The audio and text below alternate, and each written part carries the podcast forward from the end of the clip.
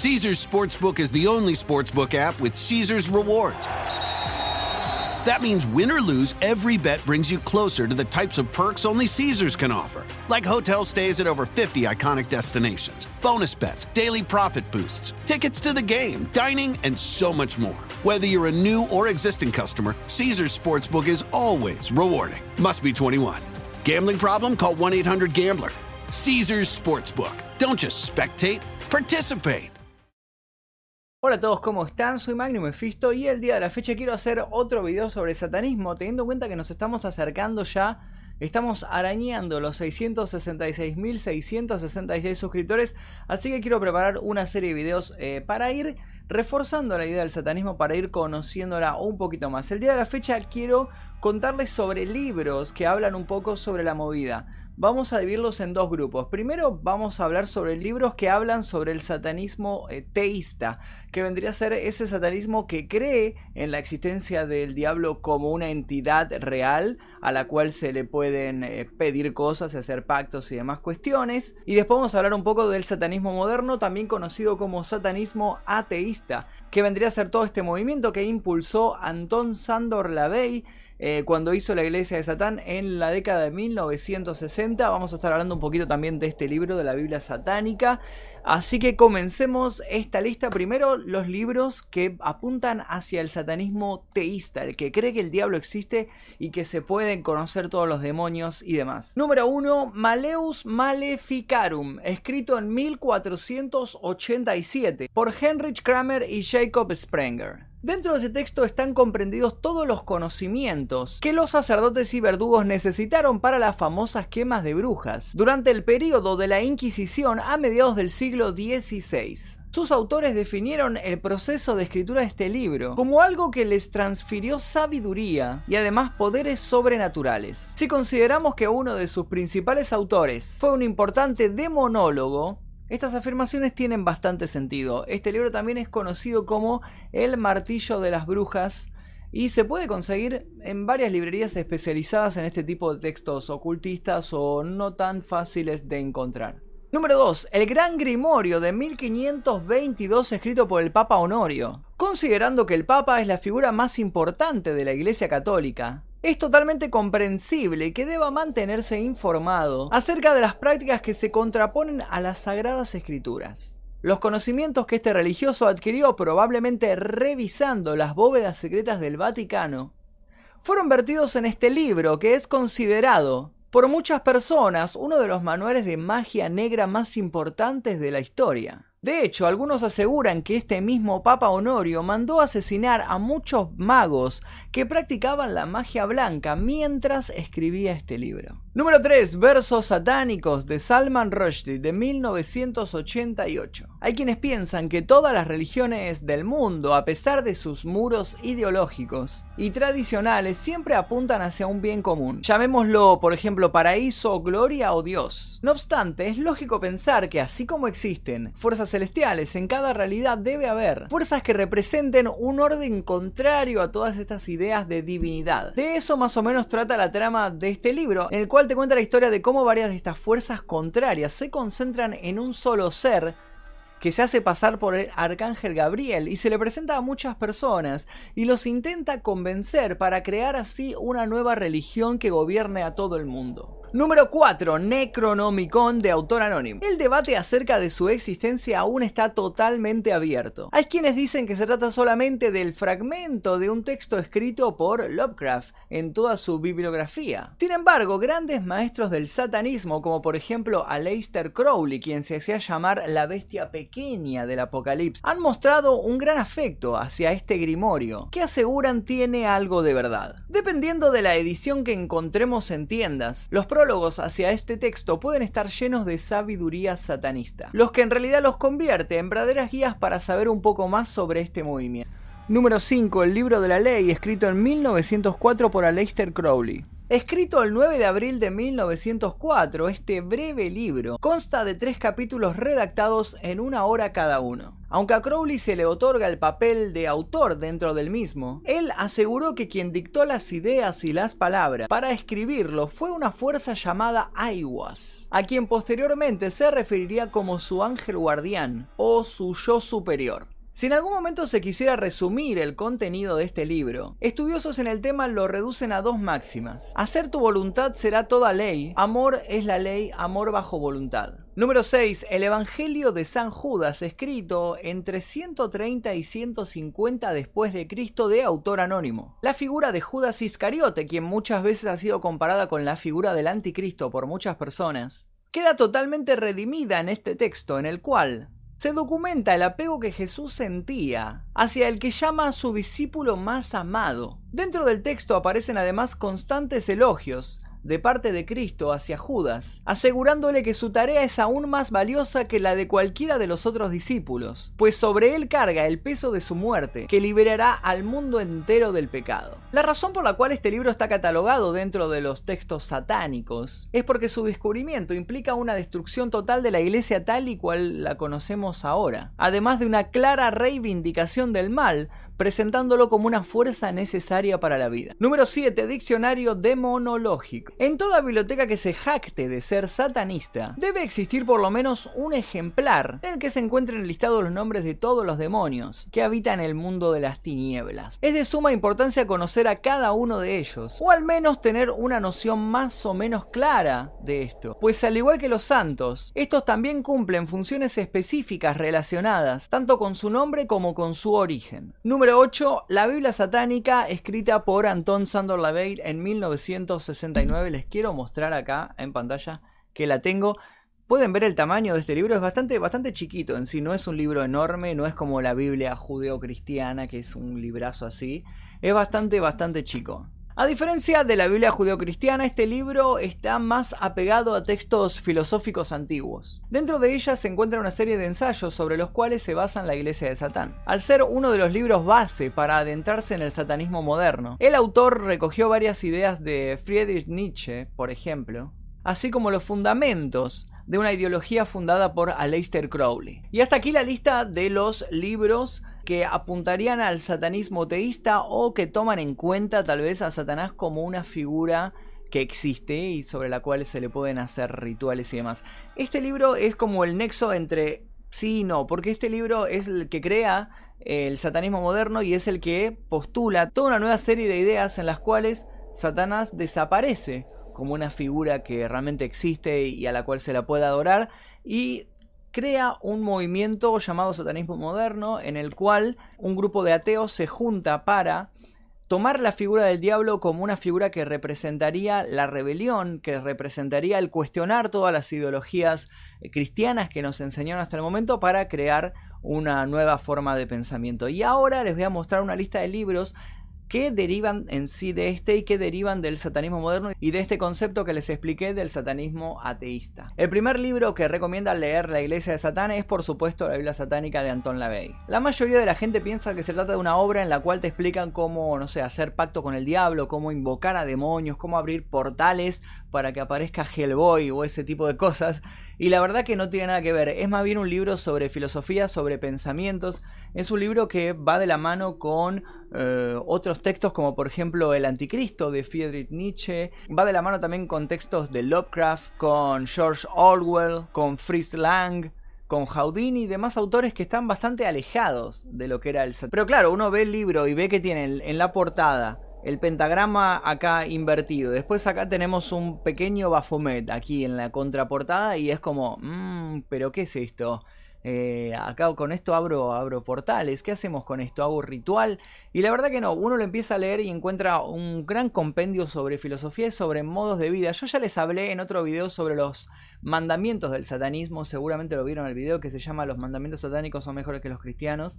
Les hablé sobre esto y bueno, el libro es más o menos por ahí. Por eso la gente se espanta cuando yo cuento sobre esto porque dice, no, pero todo si es satanista tiene que decir que, que, son, que, que hay que salir a atacar a la gente y sacrificar bebés y hacer rituales y bañarse en sangre. O sea, la gente tiene ese concepto porque es el concepto que les vendió la iglesia sobre el satanismo. Eh, que les vendió las películas, los libros y demás cuestiones, cuando en realidad el satanismo moderno, el que reescribió Anton Sandor es completamente diferente a esto y es más bien una filosofía de vida.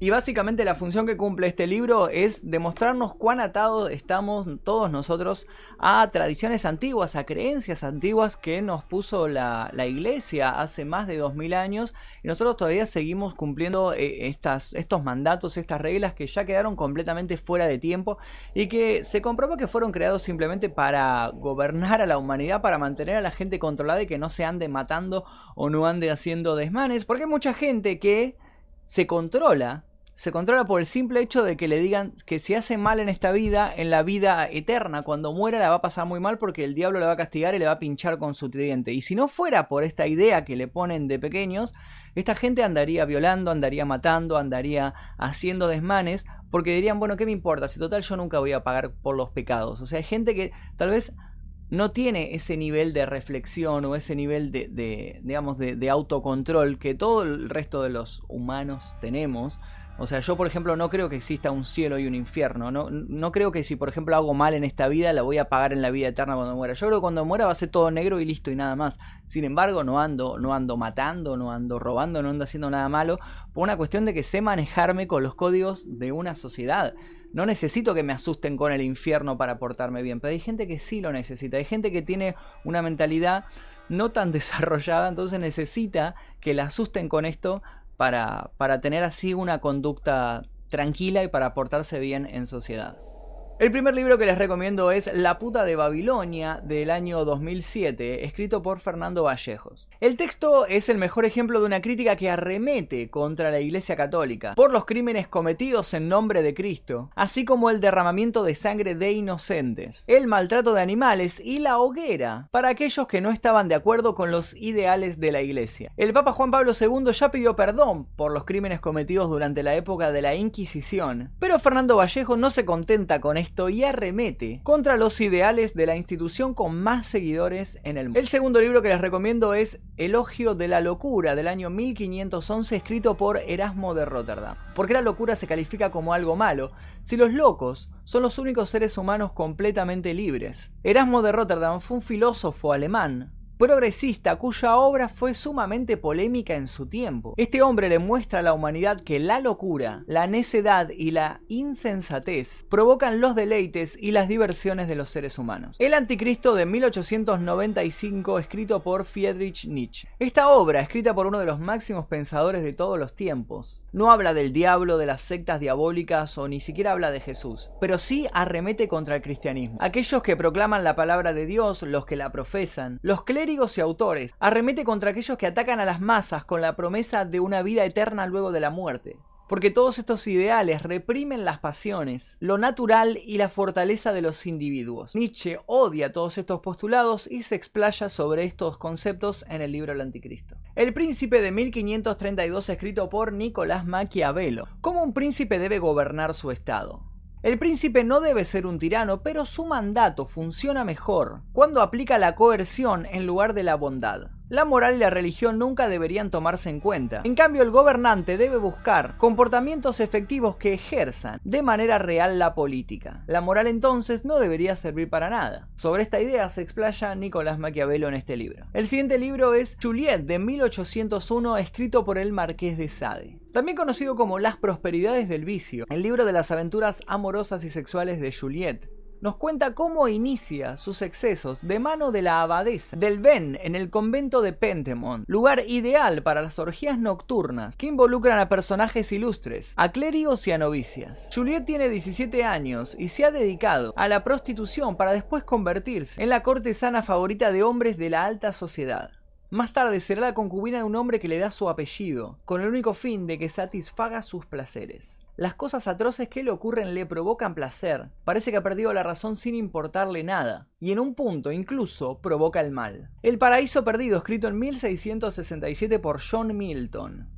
Esta epopeya sobre la caída de Adán y Eva nos hace partícipes de problemas como el mal, el sufrimiento y la creencia de un Dios benevolente que permite todos estos comportamientos en el mundo. Satanás, según la obra de John Milton, decide vengarse de Dios a través de los seres que creó, y que vivían en plena felicidad hasta que fueron tentados. Las Flores del Mal, escrito en 1857 por Charles Baudelaire. Este compilado de poemas simbolistas de Charles Baudelaire es considerado su obra culmen y una de las más importantes de la poesía moderna. La intención de Baudelaire era escribir un libro sobre los pecados capitales, aunque no lo hizo del todo. Se ve como un libro inmoral por hacer énfasis en las pasiones. Historia de la estupidez humana, escrito en 1966 por Paul Tabori. Así como Rotterdam lo hizo con La locura, Tabori realiza un análisis de la estupidez que se origina por la codicia, por la duda, por el conformismo, por el legalismo, por los sueños, por los mitos, por el descaro, etc. Con gran ingenio y humor, Tabori logra hacer de un tema polémico algo asequible para las personas que gustan desafiar sus dogmas. Libro del cielo y el infierno, escrito en 1960 por Jorge Luis Borges y Adolfo Bioy Casares. Borges y Bioy Casares realizan una recopilación de relatos, de citas, de poemas, de ensayos sobre el cielo y el infierno. En el libro se encuentran tanto fragmentos de libros sagrados como críticas audaces de filósofos del todo el mundo como Bernard Shaw. Para Borges y Bioy Casares lo importante era hacer una antología que mostrara la evolución. En una entrevista los autores dijeron, una antología como esta es necesariamente inconclusa. El tiempo y tu notoria erudición, oh lector, nos revelarán cielos aún más generosos e infiernos